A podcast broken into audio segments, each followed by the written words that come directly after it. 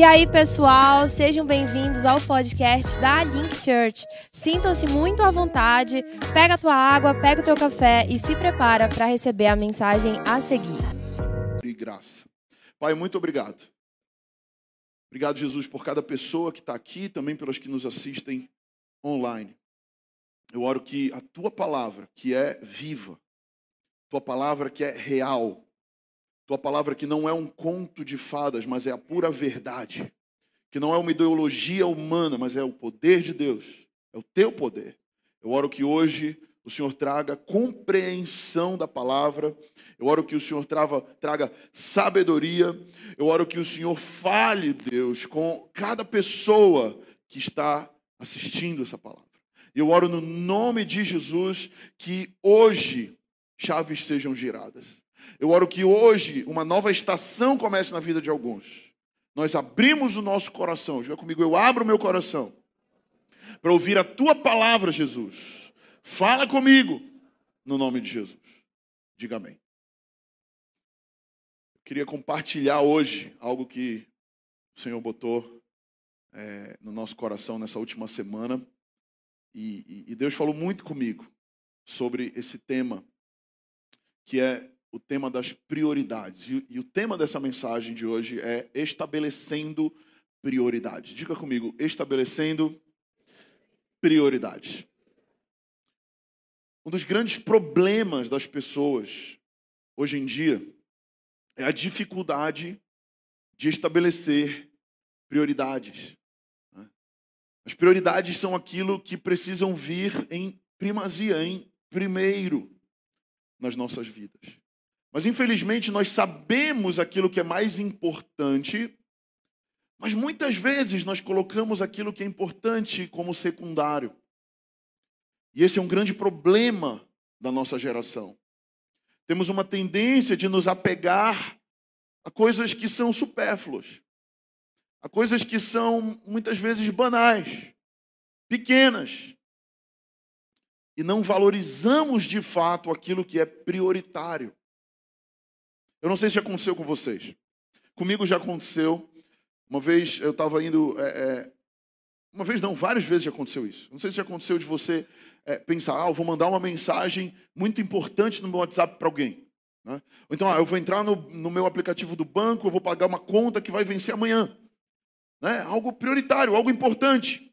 E aí você abriu o celular, aí tinha uma mensagem lá de alguém, e aí você olhou, opa, opa dá, um, dá um rolê na sexta-feira? Pô, legal. Né? Aí começou a já falar com aquela pessoa e depois você acabou se esquecendo daquilo que você ia fazer ou que você estava indo fazer. Já aconteceu isso com alguém? E quando você viu, você entrou no aplicativo, você ficou às vezes meia hora, 40 minutos lá, e aquilo que você ia fazer de importante, o tempo passou e você não fez. Já aconteceu isso com alguém aqui? Comigo já aconteceu várias vezes. Várias vezes. E a verdade, meus irmãos, é que muitas vezes nós somos distraídos daquilo que é prioritário na nossa vida, em função daquilo que nos atrai e seduz. E nem sempre o que nos atrai e seduz é a prioridade. Na verdade, muitas vezes nós somos atraídos, seduzidos, porque os nossos olhos são porta de entrada, o nosso ouvido também é uma, são portas de entrada. E geralmente homens são muitas vezes seduzidos pelos olhos, mulheres são seduzidas pelo ouvido. É? Você quer ver? Eu já vi essa história. O cara chega na menina, aí começa a chavecar, né? começa a dar em cima da menina, aí fala, aí a amiga chega com ele, e aí, você quer alguma coisa com ele? Não, não, ele é muito feio. Quero nada com ele. Aí o cara vai, ele começa, aí ele fala mais um pouco, aí ele fala mais um pouco, aí ele fala mais um pouco, aí o cara parece que vai ficando bonito. Já viu isso? Porque mulheres muitas vezes caem pelo ouvido. Homens muitas vezes caem pelos olhos, pela vista. Homens, cuidado com aquilo que você está olhando no seu Instagram. Cuidado com aquilo que você está olhando no seu celular. Cuidado com aquilo que você está deixando que consuma você. Porque essas coisas muitas vezes nos atraem, nos seduzem quando a gente vê as nossas prioridades ficando de lado e a gente está seduzido por coisas que nós não deveríamos estar. O diabo ele vai tentar te desviar da igreja, mas se ele não conseguir te desviar da igreja, ele vai dizer: fique na igreja, mas perca o seu propósito. Tem pessoas que muitas vezes estão dentro da igreja, mas elas já perderam o propósito delas há muito tempo. E elas usam a religiosidade como uma capa. Ah, não, eu estou na igreja, está tudo certo. Ah, não, eu vou no culto, está tudo ok, eu estou em paz com Deus. Mas na verdade, aquilo que ela sabe que Deus chamou ela para fazer, ela não está fazendo. Na verdade, ela sabe que aquilo que Deus sonhou para ela, né, ela não está vivendo. Aquilo que Deus planejou para ela lá no início de tudo, ela não está desempenhando. E o que nós precisamos entender é que tem coisas que são importantes em nossas vidas, mas o propósito de Deus é ainda mais importante. E na nossa escala de prioridades, nós precisamos de fato priorizar o que é primeiro. Eu sei que eu estou sendo altamente redundante, mas é justamente para enfatizar algo para você, de que o propósito de Deus ele não pode ficar em segundo lugar. Diga para a pessoa que está do seu lado, faça o que você fizer, não deixe o propósito de Deus em segundo lugar. Porque se você deixar o propósito de Deus em segundo lugar, você se perde. Muitas pessoas que eu conheço, elas se perderam na fé porque elas foram deixando o propósito de lado. Elas foram colocando outras coisas que elas acharam, ah, não, sabe, isso aqui eu acho que é um pouco mais importante, então eu vou por aqui ou eu vou por ali. E a verdade é que muitas pessoas começam bem, e eu estou falando isso porque muitos se batizaram. O nosso batismo, semana passada, foi o maior batismo da Link Church até aqui. Nós batizamos 41 pessoas para a honra e glória de Jesus. Você pode dar uma salva de palmas para Jesus por isso? 41 pessoas decidiram por uma nova vida. Aleluia, isso é muito bom. Isso é excelente, mas muitas pessoas começam bem, mas não terminam bem. E eu gosto muito daquele versículo que diz que melhor é o final das coisas do que o início delas. Muitas vezes nós somos empolgados no começo de um projeto, vamos lá, yes, aleluia, Deus é comigo, vai dar tudo certo, mas no meio do caminho nós começamos a deixar de fazer aquilo que nós fazíamos lá atrás e nós começamos a desviar do propósito, e quando a gente vê, a gente já está tão longe do plano inicial que a gente já se perdeu. E a gente já nem lembra mais daquilo que a gente realmente devia fazer, daquilo que Deus nos chamou. Sabe, eu, e, e, hoje essa palavra ela é um alerta para mim e para você. Se você desviou do propósito, se você está longe do propósito, hoje é dia de voltar para o propósito. Hoje é dia de você entender, compreender a palavra e você tomar uma decisão. Tem coisas que elas são importantes na nossa vida, mas tem outras que vão ser mais importantes ainda. O livro de Ageu, nós vemos essa realidade. E o Senhor falou comigo essa semana nesse livro, e eu comecei a meditar nesse livro. É um livro curto. Talvez você nunca leu Ageu. Se você nunca leu, se inscreva na Link School. Estudos bíblicos. Vai fazer lá que você vai ler, você vai estudar. Segundo semestre a gente tem outra turma de estudos bíblicos. Mas a verdade é que eu quero que você abra a sua Bíblia em Ageu no capítulo 1. Vamos ler. Ageu capítulo 1, versículo 3.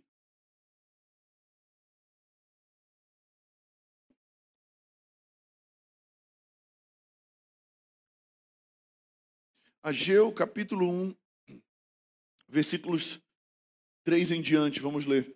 Se você é, é, não tem Bíblia, acompanha pelo telão comigo. Ageu capítulo 1, versículo 3. Diz assim: Veio, pois, a palavra do Senhor por intermédio do profeta Ageu, dizendo: Acaso é tempo de habitardes vós em casas apaineladas, enquanto esta casa permanece em ruínas? Eu vou traduzir para você o que a gente leu agora. Deus está perguntando: acaso é tempo de vocês habitarem em casas belas, apaineladas, não é de panela, é de painel. A primeira vez que eu li, eu, tem a ver com panela isso aqui. Eu confesso que eu fiquei meio. Eu fui ver a etimologia da palavra. É de painel, é de moldura, casas emolduradas, ou seja, detalhadas, belas, bonitas. Então ele tá, o profeta está fazendo aqui uma pergunta: acaso é, é tempo de vocês habitarem em casas belas e bonitas, enquanto a minha casa, a minha igreja, o meu templo permanece em ruínas? Vamos seguindo em frente. Ora, pois, assim diz o Senhor dos Exércitos: considerai o vosso passado. Tendes semeado muito e recolhido pouco. Comeis, mas não chega para fartar-vos. Vocês bebem, mas não dá para se saciar. Vocês se vestem, mas ninguém consegue se aquecer. E o que recebe salário, presta atenção nessa parte. O que recebe salário, salário recebe-o para pô-lo num saquetel ou num saco furado. Assim diz o Senhor dos Exércitos: considerai o vosso passado. Subi ao monte, diga comigo, subi ao monte. Trazei madeira. Diga, trazei madeira. E edifiquem a casa. Dela me agradarei. Diga, dela me agradarei. E serei glorificado, diz o Senhor. Esperastes o muito, e eis que veio a ser pouco. E esse pouco, quando o trouxestes para casa, eu com assopro o dissipei. Amém? Ainda tem, né? Por quê? Diz a palavra. Continuando. Por quê? Diz o Senhor dos Exércitos. Por causa da minha casa, que permanece em ruínas, ao passo que cada um de vós corre por causa da sua própria casa. Por isso, os céus sobre vós, presta atenção, vos retém o seu orvalho e a terra os seus frutos. É forte, né, irmão? É muito forte essa passagem. É muito forte essa palavra. Enquanto eu meditava, eu fiquei pensando, cara, que louco. Isso aqui é uma chave.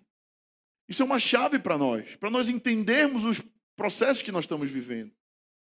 Para você entender o contexto do que nós lemos, é, é, o profeta Ageu ele é levantado para profetizar sobre o povo, mas o povo de Deus tinha pecado e Deus permitiu que eles fossem cativos, ou seja, escravizados pela Babilônia, e eles haviam passado 70 anos escravizados por o povo inimigo.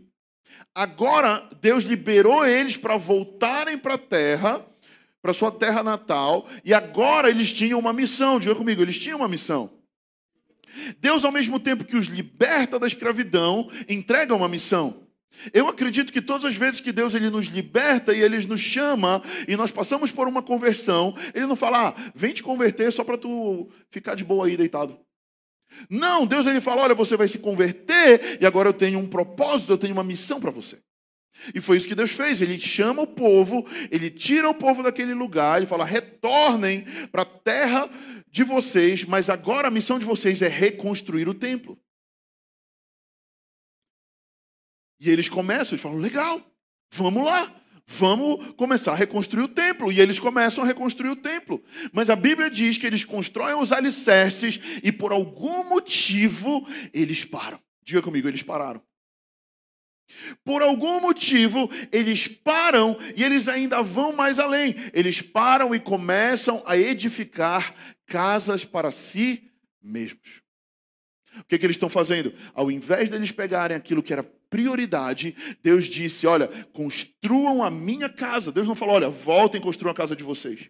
Ele falou: Voltem e primeiro construam a minha casa, o meu templo. E depois eles iriam construir a casa deles, obviamente. Mas o que, que eles fizeram? Eles trocaram aquilo que era prioritário pelo que era secundário. Eles começaram a olhar para os seus próprios interesses. Isso é algo que nós precisamos ficar sempre de olho, meus irmãos. Todos nós cristãos precisamos sempre nos autoavaliar, olhar o nosso coração, porque existe uma predisposição do ser humano para olhar para si, para olhar para o que vai ser bom para mim, para olhar para aquilo que vai ser rentável para mim, se vai dar resultado para mim. E o reino de Deus não é sobre mim. O reino de Deus não é sobre o que eu vou ganhar ou o que a minha conta bancária vai ter. Não! O reino de Deus é sobre, primeiramente, eu cumprir o propósito de Deus. E se eu botar o que é prioritário em prioridade, Ele vai me abençoar. E todas as vezes que nós invertemos essa ordem, e muitas pessoas invertem essa ordem, elas começam a, a, a, a se dar muito mal, e muitas vezes elas não entendem por que elas estão se dando mal. E Deus trouxe hoje aqui para te falar, cara, é tempo de despertar, é tempo de voltar para o propósito. Tem gente que está com a vida toda travada, o cara não, ele, tudo que ele toca parece que dá errado. E eu quero te perguntar: você está no centro da vontade de Deus? Você está vivendo o propósito de Deus? Ou será que o propósito de Deus ficou esquecido num lugar distante? Verso 4 diz: Acaso é tempo de habitardes vós em casas apaineladas, enquanto a minha casa permanece em ruínas? O Senhor está fazendo uma pergunta sobre prioridades aqui. Muitas vezes nós vamos precisar parar e recalcular a rota, nós vamos precisar parar e avaliar, e eu, eu faço isso de tempos em tempos. Eu e Maíra, de tempos em tempos, a gente para e a gente avalia o que Deus fez na nossa vida até aqui, o que Ele quer fazer adiante, se nós estamos ainda com o mesmo coração queimando lá do começo. E muitas vezes eu faço orações muito perigosas para Deus, mas eu faço ainda assim. Porque eu entendi que eu prefiro ter o Senhor queimando no meu coração do que ter qualquer coisa desse mundo todo. Eu digo, Deus, se for para eu sair do teu propósito, não me dá mais nada. E por muitas vezes eu fiz essa oração.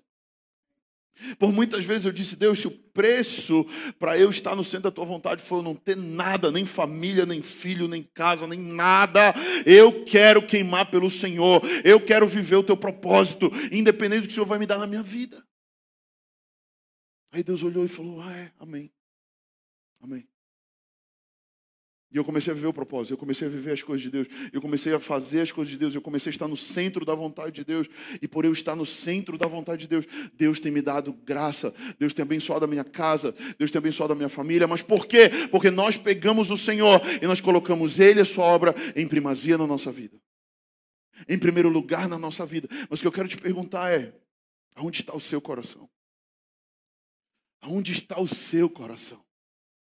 Será que no meio do caminho você começou a fazer como povo e começou a olhar para a sua casa, para os seus bens, para as suas coisas, e você falou: não, não, deixa a obra de Deus um pouquinho aqui de lado, deixa eu focar aqui no meu negócio, nas minhas coisas. Eu queria hoje compartilhar um pouco com vocês sobre esse assunto que eu acho que é muito importante. E hoje eu quero que você aprenda a como estabelecer prioridades. E para estabelecer prioridades, nós vamos precisar entender que urgência, diga comigo, urgência, é diferente de importância.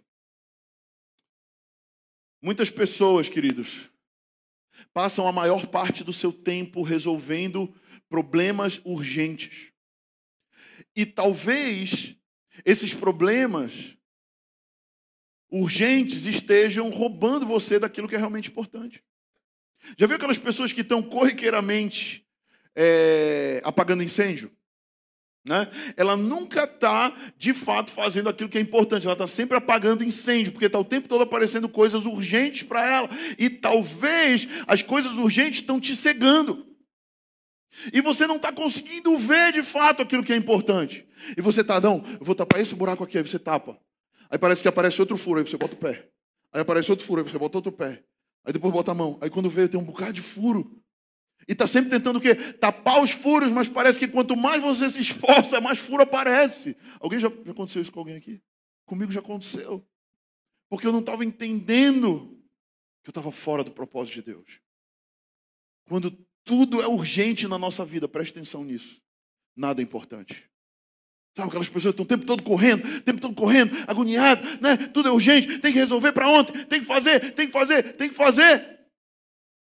Mas ela esquece de parar, avaliar a situação, descansar muitas vezes, descansar em Deus, orar e fazer uma oração sem falar, Deus, eu estou fora do teu propósito, eu estou fora, me realinha, custe o que custar. Me realinha, custe o que custar.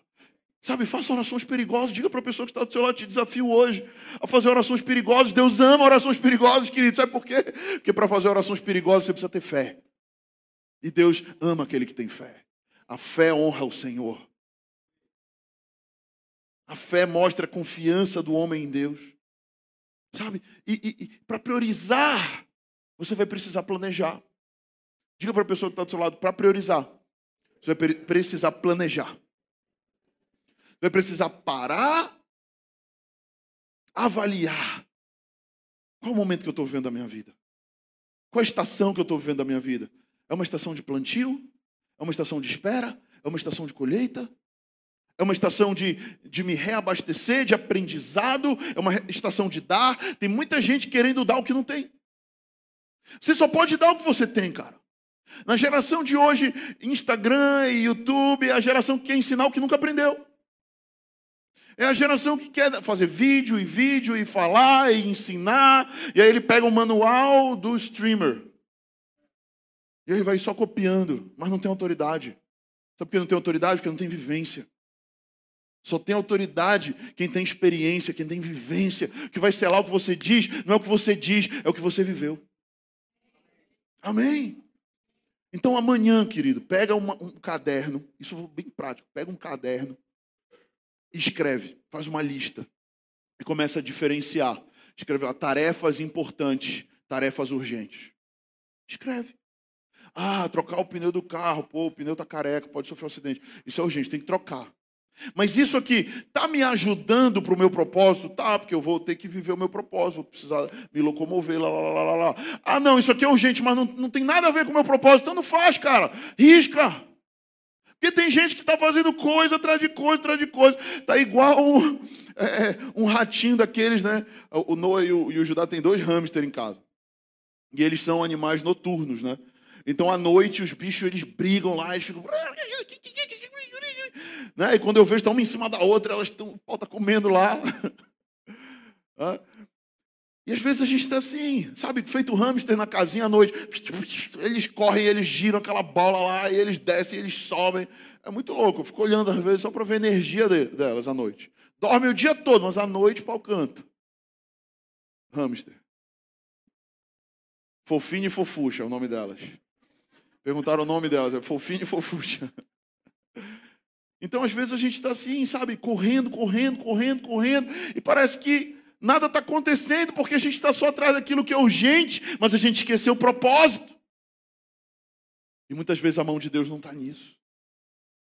Nas tarefas urgentes, você vai colocar aquilo que você precisa resolver com velocidade, aquilo que tem um prazo, que precisa ser rápido, mas nas tarefas importantes, você vai colocar aquilo que te impulsionam para o teu propósito. Nas tarefas importantes, eu vou repetir, você vai colocar aquilo que te impulsiona para o teu propósito. Por exemplo, nós vamos fazer uma viagem com alguns líderes aqui no final do mês de julho. Nós vamos para uma conferência de líderes em Brasília. Por que, que nós estamos fazendo isso? Porque a gente quer ir lá parar para ouvir Deus, aprender com os homens de Deus dessa nação. E a gente vai fazer isso, a gente vai lá, isso vai cooperar para o nosso avançar, para o nosso crescimento espiritual, para a gente cumprir o propósito de Deus que Deus tem na nossa vida. Amém? Eu me lembro um tempo atrás, quando eu e Maíra estávamos ainda nessa fase de aprendizado e preparação, e a gente, é, é, a Maíra ela tinha acabado de se formar, ela formou, a gente casou. Nós nos mudamos de Belém para morar em outra cidade. E nós fomos servir o ministério do pastor Lourenço lá. E eu lembro que toda semana tinha na igreja o estudo bíblico, que eu dava aula muitas vezes, a Maíra me auxiliava. Nas segundas-feiras e quarta-feira tinha os cultos da semana. E uma coisa o pastor Lourenço pediu, ele falou, olha, eu queria que vocês estivessem comigo segundas, dando aula e ajudando como staff da, da escola. E nas quartas, no culto, que ele liderava, mas a gente tinha que estar lá, dando suporte, tá, tudo mais. Eu ficava às vezes nos slides lá, galera, viu? Tamo junto, a galera do slide aí. Ficava lá, a galera. Às vezes eu botava música, tirava fundo, botava fundo, isso aí que o Doug faz. Vocês acham que eu não fiz? Eu fiz tudo isso aí, irmão. Lá, na, lá na, nessa igreja a gente fazia de tudo um pouco. E, e, e, a verdade é que a gente estava nessa fase de preparação. E, e, a Maíra, ela tinha passado, é, é, ela tinha, ela tinha é, é concluído o curso de Direito, e ela estava estudando para a prova da OAB. Quantos aqui já ouviram falar da prova da OAB? Acho que todo mundo, né? Uma prova muito difícil. Tem pessoas que estão um tempão tentando passar, tem pessoas que passaram anos tentando passar. E eu lembro que a Maíra estava diante dessa prova, e logo que a gente chegou lá, ela falou: Vou fazer a prova da OAB. Falei, faça. Aí ela disse: Tá, mas eu tenho que estudar muito, que é uma prova muito difícil. E eu lembro que ela era muito insegura. A Maíra tinha muita insegurança e ela tinha muita dificuldade de fazer prova. Quando ela ia fazer prova, ela meio que travava, ela se tremia toda. De medo, e quando ela chegava para fazer a prova, ela tipo, travava mesmo. Ela tinha estudado muito, mas sabe quando dá aquele branco, aquele clarão na cabeça e parece que não sai nada? E a gente orava por ela, encorajava ela, só faltava sentar com ela lá na sala se pudesse. Eu ia até a porta com ela, vai lá, você é capaz, você pode. Mas não adiantava, era uma trava nela. E aí eu lembro que ela falou: não, eu tenho que estudar, e eu preciso focar no meu estudo, pra, eu, eu preciso passar nessa prova da OAB para eu conseguir um emprego melhor aqui em Brasília e tudo mais. E eu falei: tá bom. Aí ela falou: só tem uma coisa, eu não vou poder ir contigo segunda-feira e quarta-feira para a igreja, porque eu vou ter que estudar toda noite. Aí eu falei: mas amor, a gente se comprometeu com o pastor de estar lá. Você vai deixar de ir na igreja para estudar? Estuda nos outros horários, Deus vai te abençoar. Aí ela, não é? Não, eu preciso estudar. Né? Como toda mulher recém-casada, ainda aprendendo sobre submissão, sobre ouvir a voz do marido e tudo mais. Não, eu não vou fazer. Eu vou estudar. Não tem como, vai você. Eu nunca fui um cara manipulador. Eu falei, tudo bem. Você que sabe, mas eu creio que enquanto a gente cuida das coisas de Deus, Ele cuida das nossas coisas. Foi isso que eu aprendi. É isso que tá. É, é assim que eu vivo e é assim que funciona. Não, não, deixa comigo. Eu vou estudar, vai dar certo, vou estudar muito. Pastor Lourenço chegou com ela, o marido dela falou, primeira figura de autoridade, segunda figura de autoridade, o pastor dela chegou com ela e falou: Não deixe de vir para o culto, minha filha. Vem na quarta, pelo menos. Segunda, ainda te libero. Quarta, mas venha para o culto, não deixe. Não, pastor, eu preciso estudar. Lá, lá, lá não sei o quê. Né? Ok. Passou alguns meses, chegou a prova. Ela fez a prova, o que, que aconteceu? Diga Fá. Farelo. Diga, farelo. Levou o farelo. Não passou. Aí veio. Puxa, eu acho que eu devia ficar na igreja mesmo, né? Aí ela entendeu. Aí ela falou: Não, agora eu vou voltar para ir para a igreja segunda-feira. Vou voltar para ir para a igreja quarta-feira contigo. E vou estudar nos outros horários. Amém, vai dar certo. Pode fazer assim que vai dar certo. E não era fácil. A, a igreja realmente precisava dela. Não era uma igreja que tinha muitos servos. Não, a gente precisava dela lá.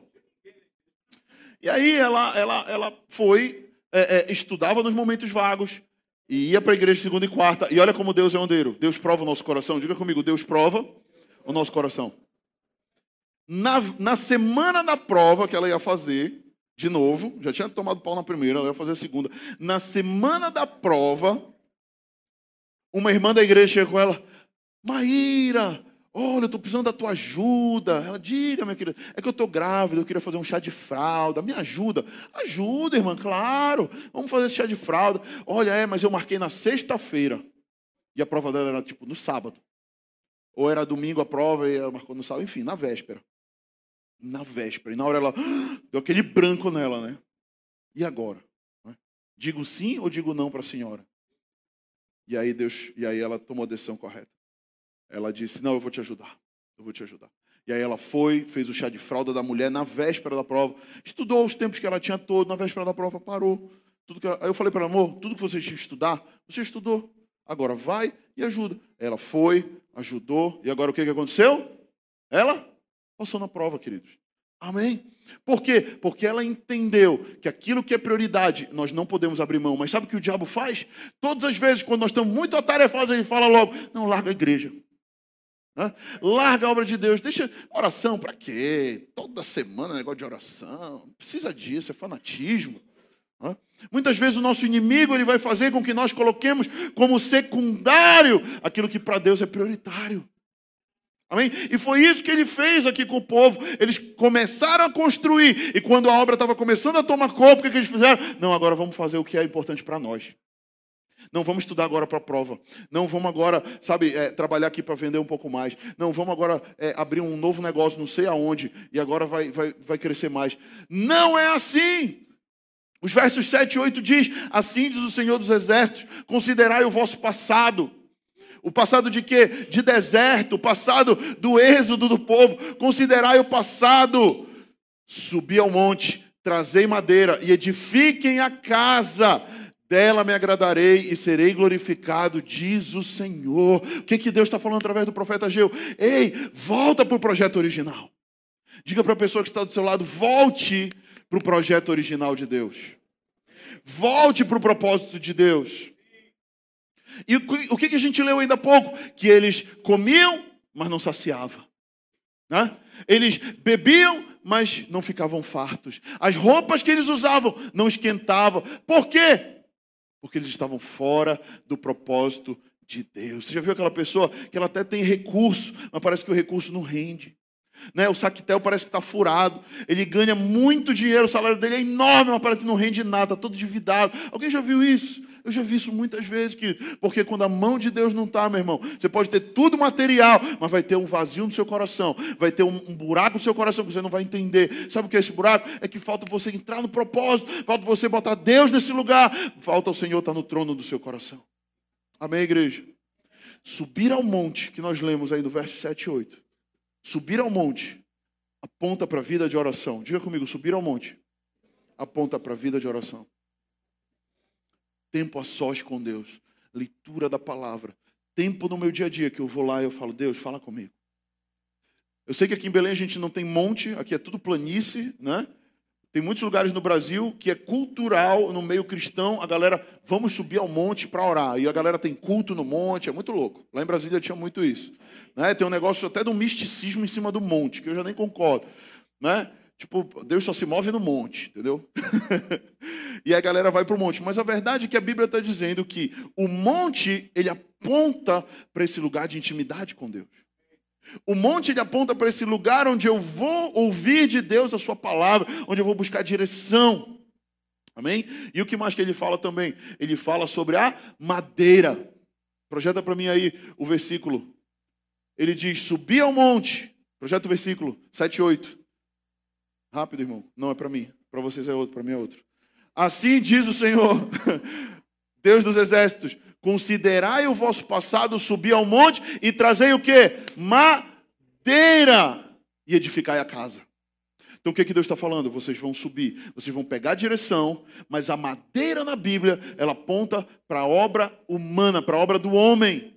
Então Deus está fazendo o que? Uma parceria conosco. Mas tem muita gente que quer construir as coisas de Deus, mas que não tem tempo a sós com Deus. Se não tem tempo a sós com Deus, meu irmão, tu vai te perder em algum momento. Se tu não ouve Deus, tu vai te perder em algum momento. Tem muita gente que só quer a parte da madeira, não, vamos só construir. E tem muita gente que são os mega espirituais, só querem estar lá com Deus. Não, eu vou ficar aqui no manto, eu vou ficar aqui na glória. Deus, vem com a tua presença. Chora, abacei, caramba. Né? E aí ele, não, aí ele não entra nesse equilíbrio entre subir ao monte, pegar madeira e construir. Diga para a pessoa que está do seu lado: você precisa ir ao monte, mas você precisa pegar madeira e construir. Quantas vezes nós temos coisas na igreja que a gente marca oração, aí às vezes vem os irmãos da oração. Aí a gente marca uma ação social, aí vão os irmãos da ação social. É um público e outro público. o irmão da oração, ele é o irmão do manto, né? Ele só anda assim praticamente. Parece o, o cara do Street Fight. Né? E o cara da ação social, ele só quer o natural. Nós precisamos ser uma igreja que nós caminhamos no sobrenatural e no natural alinhado. Amém? Nós somos cheios do Espírito Santo. A gente é do manto, a gente é do chaba, a gente é cheio da glória de Deus. Mas a gente também pega a mão do arado, a gente faz acontecer o que tem que fazer acontecer. Amém? É essa igreja que Deus tem chamado. E Deus está te falando hoje, cara, volta para o propósito. Diga para a pessoa que está do seu lado de novo, volta para o propósito. Em segundo lugar, para estabelecer prioridades, nós precisamos entender que estar ocupado, diga comigo, ei, olha aqui, estar ocupado, diga, é diferente de ser produtivo. Estar ocupado é diferente de ter produtivo. Você conhece aquelas pessoas que elas estão o tempo todo ocupadas, mas quando você vai ver, você não vê resultado na vida da pessoa? Ela está sempre fazendo um monte de coisa, mas ela não tem resultado de verdade. Muitas vezes, por estarmos fora do propósito, querido, nós estamos fazendo um esforço sobre-humano, mas temos pouquíssimos resultados. O versículo 6 do texto que a gente leu diz assim: Tendes semeado muito e recolhido pouco. Comeis, mas não chega a se fartar. Bebeis, mas não dá para se saciar.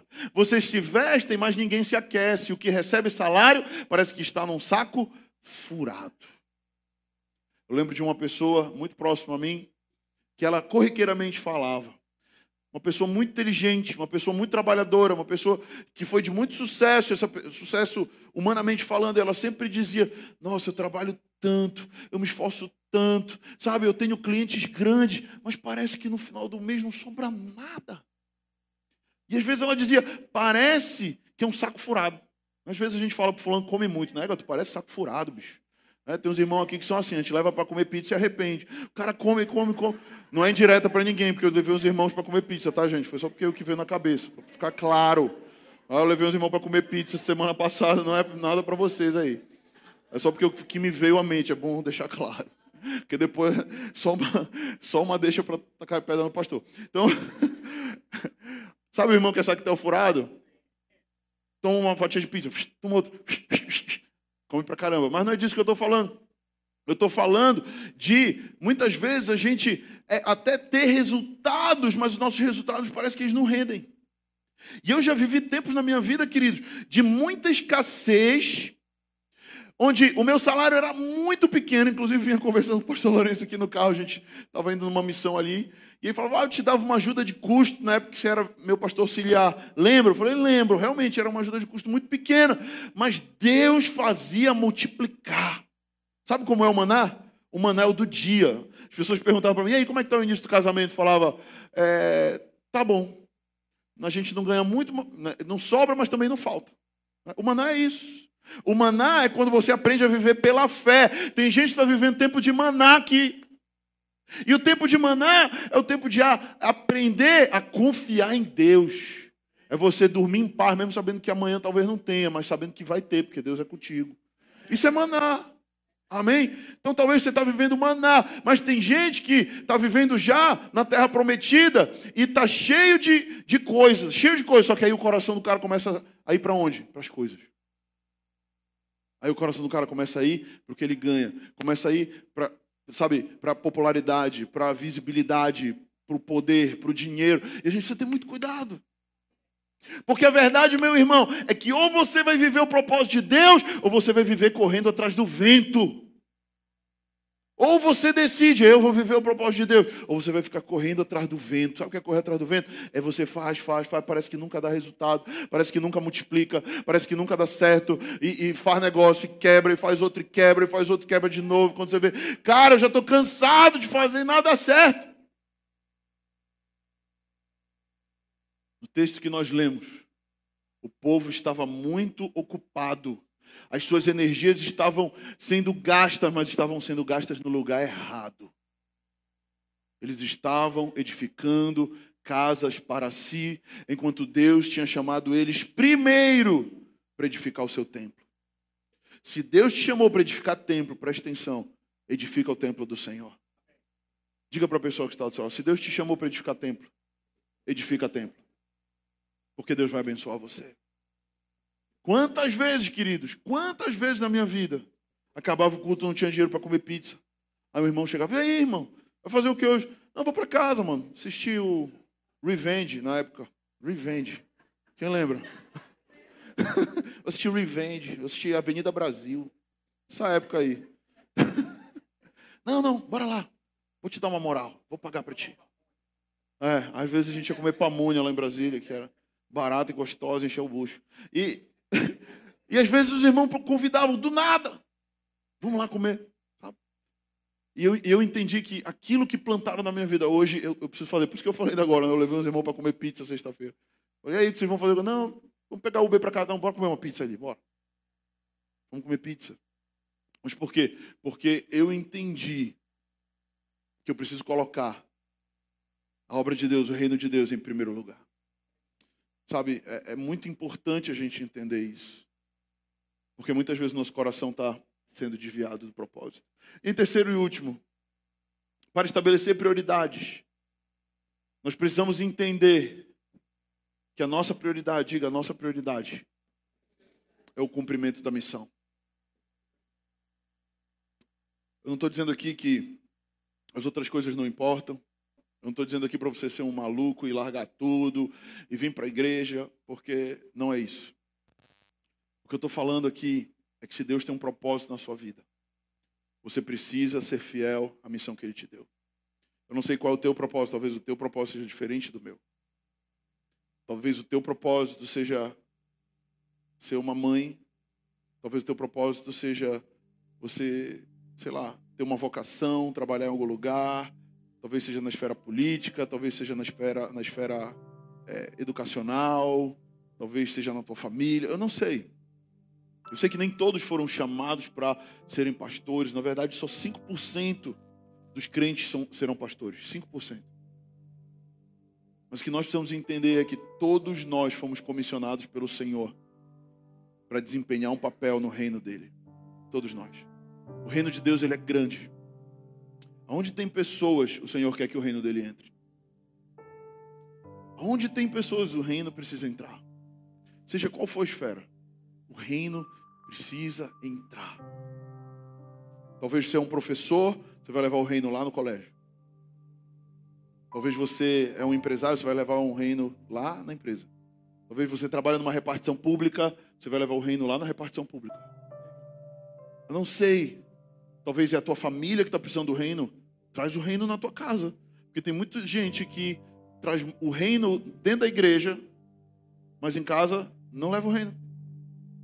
Deus está nos comissionando para nós levarmos o reino aonde quer que nós estejamos. Eu tenho muita convicção que Deus nos chamou como igreja. Presta atenção para mim. Deus nos chamou como povo. Deus nos chamou como link. Deus nos chamou como igreja, Pastor Lourenço, para impactar a cidade. Deus ele nos deu uma visão muito clara há cinco anos atrás ou mais, seis anos atrás. Eu estava orando no quarto de oração e eu me ajoelhei naquele quarto, no chão, e o Senhor ele abriu como que uma imagem na minha mente, eu vi como um filme. Eu via como que isso fosse um drone, um avião passando pela cidade de Belém e ele soltava uma bomba. E essa bomba caía, mas não era uma bomba de fogo. Era como ondas de poder que iam se alastrando do centro da cidade para os quatro cantos da cidade. E o Senhor falava: Eu quero te usar para isso. Eu quero usar você para liberar poder sobre Belém Prodígios, milagres e maravilhas vão acontecer no ministério de vocês. E eu peguei aquela visão. E eu falei, e eu lembro que eu virei para Deus e falei, Deus, mas eu não sou capaz de nada disso. Deus falou: pega esse pincel. A gente tinha um quadrozinho branco que a gente brincava de imagem e ação para desenhar. E ele falou: pega o pincel, pega o quadrinho e escreve. E eu peguei o pincel e eu comecei a escrever. E ele disse: escreve, a obra é minha. A obra não é sua, pastor Vitor. A obra é minha. E eu vou fazer. E eu falei, eis-me aqui, Senhor. E a gente começou uma reunião na sala da minha casa, e Deus começou a operar, e quase cinco anos depois nós estamos aqui. Convictos de que temos uma missão. Convictos de que Deus continua tendo um plano para nós convictos de que nós não podemos tirar o olho do propósito, porque eu sei que se eu tirar o olho do propósito, Deus vai levantar outro para fazer. Porque a obra de Deus, ela precisa ser feita. Eu sei que eu sou especial para Deus, mas eu não sou tão especial assim. Eu sei que se eu não cumprir o que eu preciso cumprir, Ele vai levantar outro para cumprir. Ele vai chamar outra pessoa e vai colocar no meu lugar, porque a obra de Deus, ela precisa acontecer. Há um plano eterno. E Deus nos convidou para fazermos parte desse plano eterno. Deus está botando diante de nós hoje uma decisão de fazer parte do plano ou de não fazer parte, continuar vivendo a minha vida como eu vivi até aqui. A escolha é sua, a decisão é sua. Eu jamais vou obrigar você. A única coisa que eu posso falar é que Deus me falou. Vamos fazer isso junto? Vamos edificar a obra de Deus junto? Vamos construir casa para Deus junto? Vamos edificar algo nessa cidade para Deus junto. E essa semana, na sexta-feira, o Senhor ele abriu uma porta para nós como igreja. Ele colocou uma pessoa aqui da igreja num lugar, num órgão público. E essa pessoa foi alocada no centro de convenções de Belém, num grande centro de convenções. E nós temos a nossa conferência anual, nós tivemos ano passado a primeira edição da Revival Conference. Quem participou ano passado foi sobrenatural. Foi muito impactante. Muitas pessoas deram muitos testemunhos, gente, foi surreal. E esse ano Deus começou a nos instigar e falar: olha, eu quero fazer algo maior, eu, eu quero fazer mais, eu, eu tenho mais para fazer. E quem me conhece, quem caminha comigo, sabe que eu sou um cara muito cauteloso. Sou um cara muito pé no chão. Muito. E Deus começou a me instigar e esticar a minha fé. E aí esse cara pegou e falou, ligou para o Renan e falou, Renan, negócio é o seguinte, a conferência aí da igreja é novembro geralmente, né? É. Pois é, vagou uma vaga na agenda aqui do centro de convenções, mais ou menos aí em novembro. Eu consigo colocar a igreja. Tu quer? Aí o Renan veio comigo, pastor, negócio é o seguinte, uma janela de oportunidade aí, cara. Isso aconteceu. Eu falei, sério, cara? Sério. Mas, cara, o lugar é muito grande, o passo é muito largo. Vou orar. Sexta-feira nós fomos lá. Eu, pastor Lourenço, mais algumas pessoas. Fomos visitar. Quando eu entrei no lugar, eu vi o tamanho, minhas pernas fizeram assim. é muito grande. E eu fiquei, uau. Deus, é isso que o Senhor quer. Nós demos a volta lá, rodeamos tudinho, conhecemos todas as estruturas. E aí ficamos conversando lá fora. E eu comecei a ficar apertado, falei, eu vou ao banheiro. E eu fui ao banheiro. Deus, ele, ele faz umas coisas meio inusitadas, meio loucas. Quando eu estou lá no banheiro, não preciso entrar em detalhe do que eu estava fazendo. Mas quando eu estou lá no banheiro, eu ouço essa voz dentro de mim. Filho, foi para esse tempo que eu te chamei. Foi para isso que eu levantei essa igreja. Vai, eu estou com vocês. E eu comecei a chorar. E eu falei: Amém, Deus. Se o Senhor está comigo, então eu quero ir. Sozinho eu não vou jamais. E a mesma coisa eu quero perguntar para você. Você está comigo? Você está com essa obra? Quantos estão comigo aqui? Quantos estão com, com a obra de Deus? Quantos estão diante desse propósito? Levante sua mão. Eu quero que você fique de pé. Eu quero encerrar fazendo uma oração.